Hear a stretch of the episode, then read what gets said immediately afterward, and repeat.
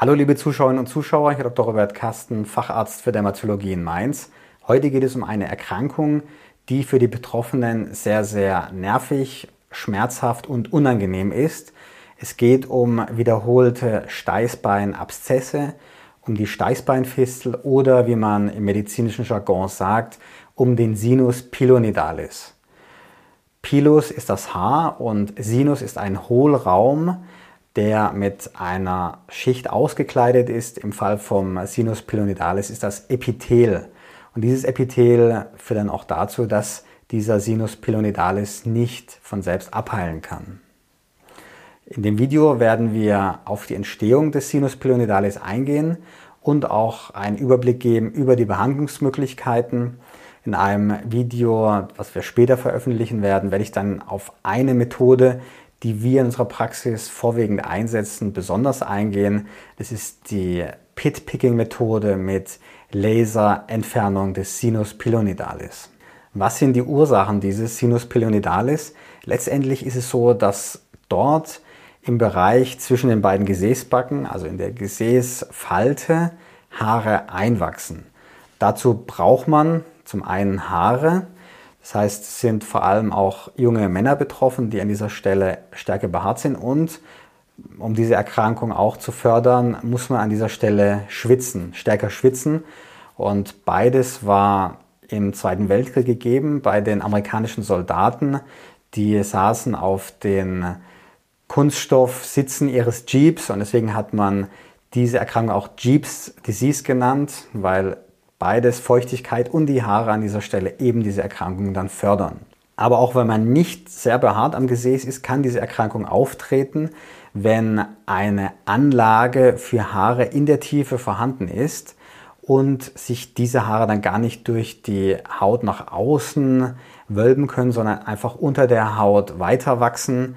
Das hat jetzt allerdings nichts mit dem sogenannten Steißbein-Teratom zu tun. Das ist eine komplexe Fehlbildung in diesem Bereich das ist eine andere Erkrankung, hat jetzt nichts mit der Steißbeinfissel zu tun. Wenn die Haare nicht die Möglichkeit haben, durch die Haut nach außen zu wachsen, dann bleiben sie unter der Haut und rollen sich richtig ein und das Haarwachstum geht dann immer weiter und weiter. Oft ist es so, dass an dieser Stelle dann auch Bakterien in die Tiefe gelangen und sich dann eine Entzündung entwickelt. Die kann richtig großflächig sein, kann eitrig sein und durch diese Eitrig-Entzündung gibt es dann noch eine weitere Gewebeeinschmelzung. Das heißt, der Defekt unter der Haut wird noch größer. Der Körper versucht dann das zu heilen, aber weil dort eben diese Fremdkörper, diese Haare sich unter der Haut befinden, klappt es nicht und dann kann dieser Abszess oder diese Fistel ziemlich große Ausmaße auch annehmen. Der Sinus pilonidalis kann sich fuchsbauartig unter der Haut ausbreiten.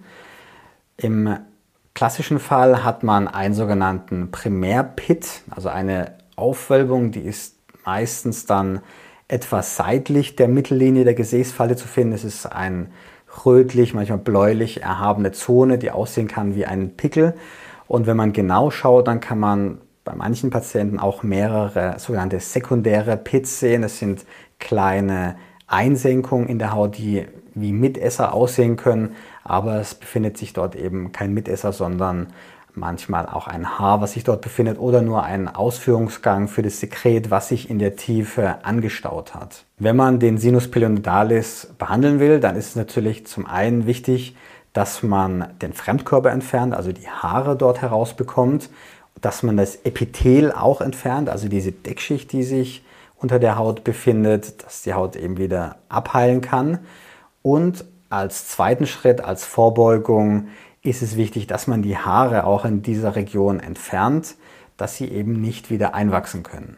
Diese Haarentfernung sollte nicht mit einer Rasur erfolgen, sondern im Idealfall mit einer Laser- oder IPL-Epilation, dass die Haarwurzeln auch zerstört werden, sodass die Haare dann gar nicht mehr an dieser Stelle nachwachsen können. Wie aber behandelt man jetzt so eine Entzündung? Über viele Jahrzehnte hat sich die klassische OP-Methode gehalten. Dabei wird der ganze Komplex, dieser ganze Fuchsbau unter der Haut in örtlicher Betäubung, manchmal auch in Vollnarkose rausgeschnitten. Man kann einen blauen Farbstoff Methylenblau unter die Haut injizieren. Dann kann man an den Schnitträndern sehen, ob sich da eventuell noch weitere Gänge zu den Seiten ausbreiten und kann dann auch alles komplett entfernen. Diese Methode führt oft dazu, dass große Wunden zurückbleiben, die oft auch bis zur Knochenhaut des Steißbeins ragen.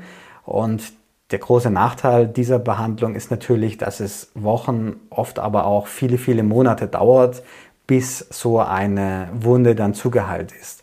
Wenn die Wunde zugeheilt ist, dann ist es so, dass dann oft eine Narbenplatte dort zurückbleibt. Das ist zum Teil auch gewollt, denn in einer Narbenplatte gibt es keine Haare, das heißt, dort kann dann auch nichts mehr einwachsen. Aber diese Narbenplatte sieht oft eingesunken, rötlich, schimmernd aus, weil eben dort keine normale Hautstruktur vorhanden ist.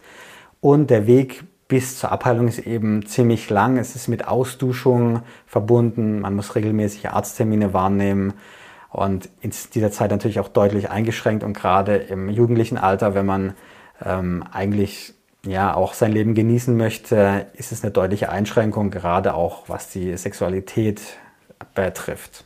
Bei einer anderen Methode werden die Fistelgänge auch operativ entfernt, also herausgeschnitten, aber dann lässt man das nicht von unten zuheilen, sondern schiebt Haut von der Seite in die Wunde und näht es dort dann fest.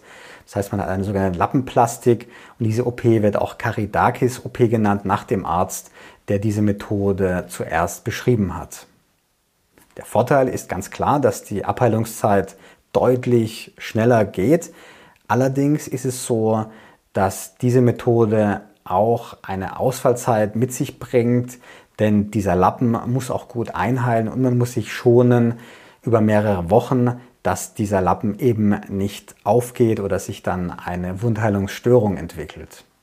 Die neueste Methode, bei der das sogenannte Pit Picking, was das genau ist, werde ich gleich noch erklären, mit einer Laserabtragung und einer Ausschabung der Fistelgänge kombiniert wird, hat man in den allermeisten Fällen nur sehr, sehr kurze Ausfallzeiten, kann im Allgemeinen relativ schnell, manchmal auch nach einem oder zwei Tagen schon wieder am Alltagsleben teilnehmen.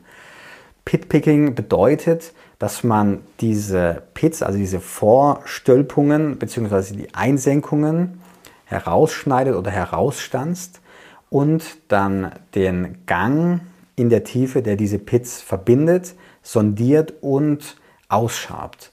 Zusätzlich wird der Gang dieser, dieses Sinus auch mit Hitze behandelt, mit einem Laserstrahl, mit einem sogenannten Diodenlaser. Dadurch wird das Epithel zerstört und die, dieser, dieser Fistelgang oder der Sinus kann dadurch abheilen. Der Vorteil dieser Methode ist, dass man eben kaum eine Ausfallzeit hat. Der Nachteil ist, dass man diese Behandlung nicht selten wiederholen muss. Es kann sein, dass man diese Behandlung zweimal, dreimal, vielleicht viermal oder sogar auch häufiger durchführen muss. Für die meisten Patienten ist es trotzdem die Methode der Wahl, denn sie haben nicht diese Ausfallzeit und auch diese Schmerzen, die nach einer Operation auftreten.